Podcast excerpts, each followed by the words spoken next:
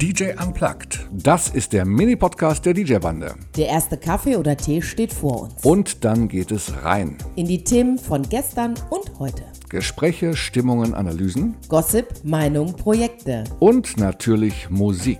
Ein paar Momente davon gibt es hier von uns. Mit der DJ-Bande. Und das war ja das, wo du drauf kommen wolltest. Ja, richtig. Also, das, äh, als wir uns im Webinar gestern über diese Rock-Playlist unterhalten haben, äh, ist mir nochmal aufgegangen, also nicht, eigentlich nichts Neues, aber trotzdem, gerade so ein Bereich wie Rock, da sind äh, viele DJs, kratzen da nur so ein bisschen an der Oberfläche mhm. und kennen die üblichen Brian Adams, vielleicht ein bisschen Aerosmith, äh, Bon Jovi, Billy Idol, Melissa Etheridge, Bums, das war's dann. So. Und ähm, da ein bisschen in die Tiefe zu gehen, weil wenn du mit einem Publikum zu tun hast, das wirklich auf Rock steht, dann kannst du den im Grunde genommen aus 60 Jahren Rockgeschichte unabhängig vom Jahrzehnt immer alles bieten, weil wenn du echte Rockfans hast, dann ist denen das Jahrzehnt egal. Ja. Also du wirst bei Rockfans ähm, in der Regel nicht hören, äh, und wir wollen dann gezielt Rock aus den 90ern.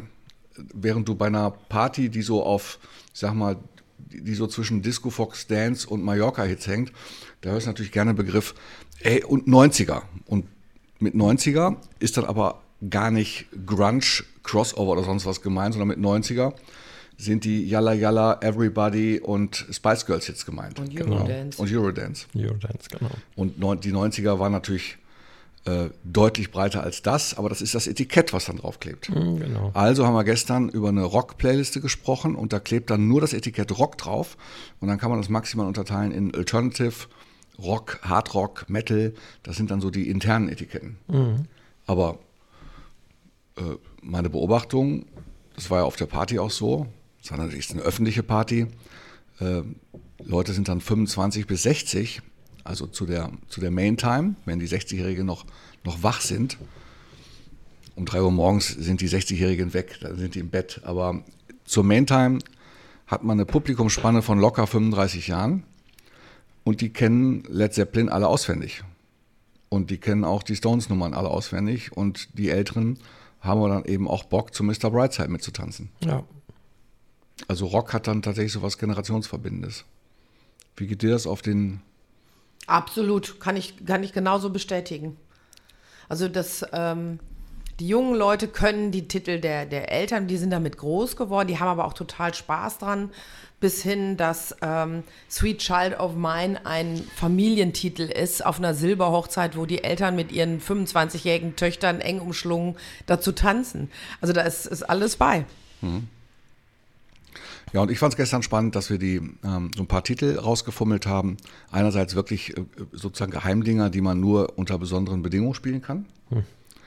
Ähm, Moon Martin Bad News zum Beispiel habe ich selber irgendwie, hatte ich selber zwei Jahre nicht mehr gespielt. Haben wir auf der Party gespielt, kam super gut an. Wäre jetzt aber keine Nummer, die ich jetzt permanent äh, in irgendwelche Programme einbauen würde. Nach dem Motto ist super sicher. Während so eine Nummer wie Stretch, Why Did You Do It äh, auf, auf jeder Ü40, Ü50 X-Party, unabhängig davon, ob die auf Rock stehen, solange die auch nur ein bisschen tanzen wollen, funktioniert die eigentlich immer. Mhm.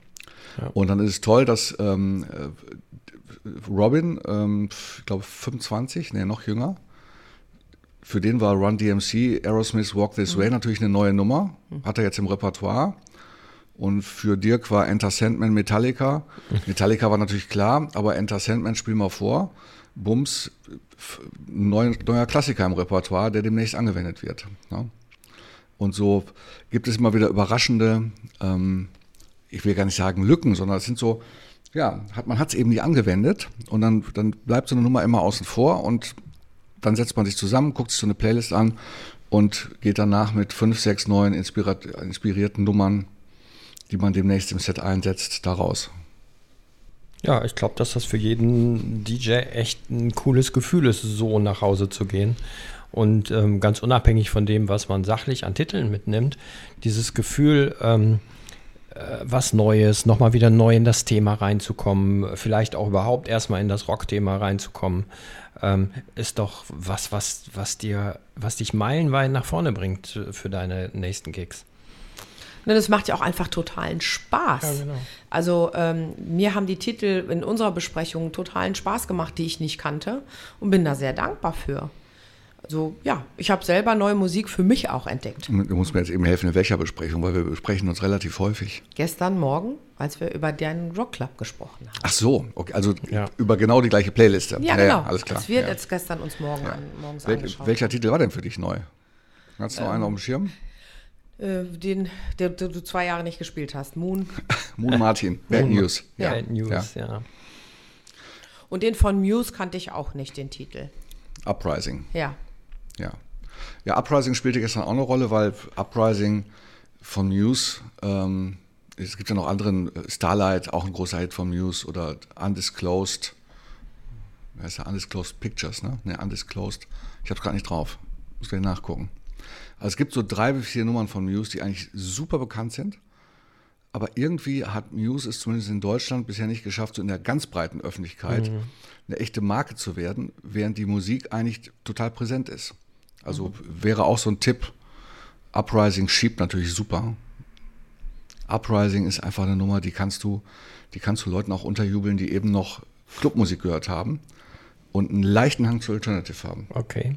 weil die einfach, die, die hat so ein, die, hat einfach so ein Schiebe, so ein Schiebebeat, nenne ich das mal. Ja, das kann ich mir Ja. gut vorstellen, dass das, ähm, glaub, also es ist denn, wenn du sowieso in, in, dieser, in dieser Wachheit bist, die das macht, dass das dann auch wirklich dich, dich einfach mitnimmt. Ich finde spannend an der Playlist, wie bunt Rock eigentlich ist.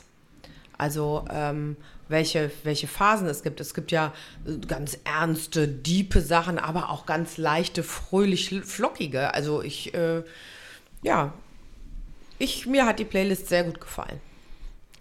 Was war denn flockig? Das interessiert mich jetzt.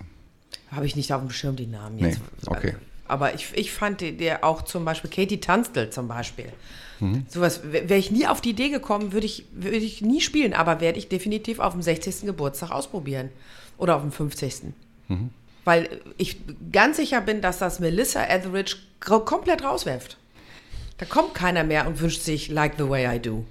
Ja, gestern, gestern war übrigens bei der Analyse war auch die Frage, äh, warum ist denn, warum ist denn Like the Way I Do nicht drin? Genau deswegen. Und dann, Ja. Weil dir das Blut gleich, aus den Ohren läuft. die, die gleiche Frage, warum ist Radar Love nicht drin? und Summer Aber of ich hab- 69. Nee, ich habe die, das sind natürlich zwei unterschiedliche Antworten. Also Like the Way I Do ist einfach nicht drin, weil wir, als wir mit dem Rock Club vor zwölf Jahren begonnen haben, haben wir einfach gesagt, es gibt, es gibt verbotene Era, Areas.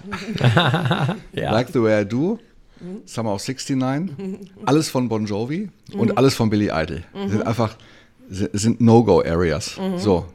Weil die Songs haben so, eine so große Verbreitung, warum dann auch noch auf diesem kleinen Fleckchen Rock Club?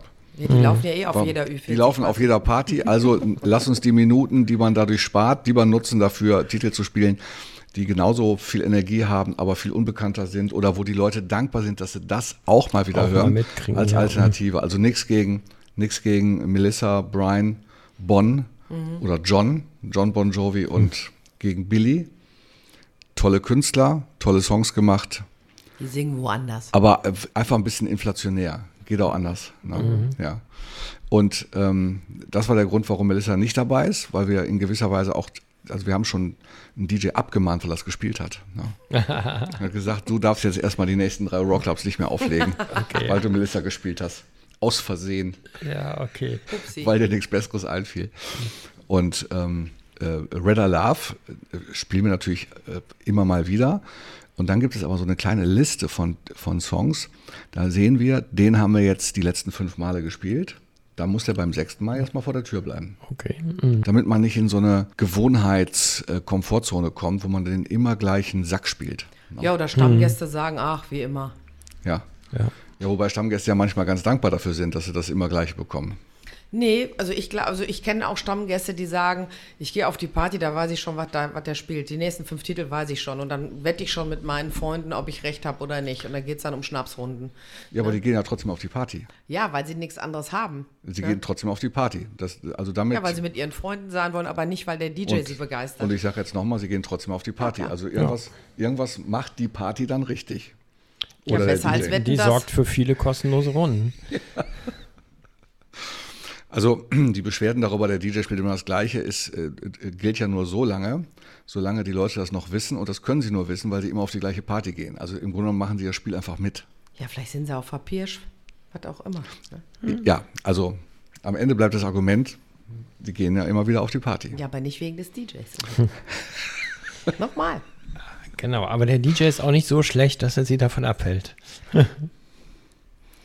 Ja, gut. Also wir haben auf jeden Fall, äh, ich finde es auf jeden Fall ganz gut, ähm, dass man sich zwischendurch Gedanken darüber macht, was habe ich die letzten fünf, sechs Male vielleicht immer gespielt. Das lasse ich diesmal mal weg, damit ich nicht in die Gewohnheitsfalle Ja, tappe ja, wichtig. und in die Wiederholungsfalle. Ne? Was ja bei Rock auch naheliegend ist. Also das hat zum Beispiel dazu geführt, dass wir Jethro Tull ein ganzes Jahr lang nicht gespielt haben. Weil wir immer dachten, haben wir das nicht kürzlich noch gespielt? Ja. Ja, nee, dann lassen wir das weg. schon gespielt. So. ja.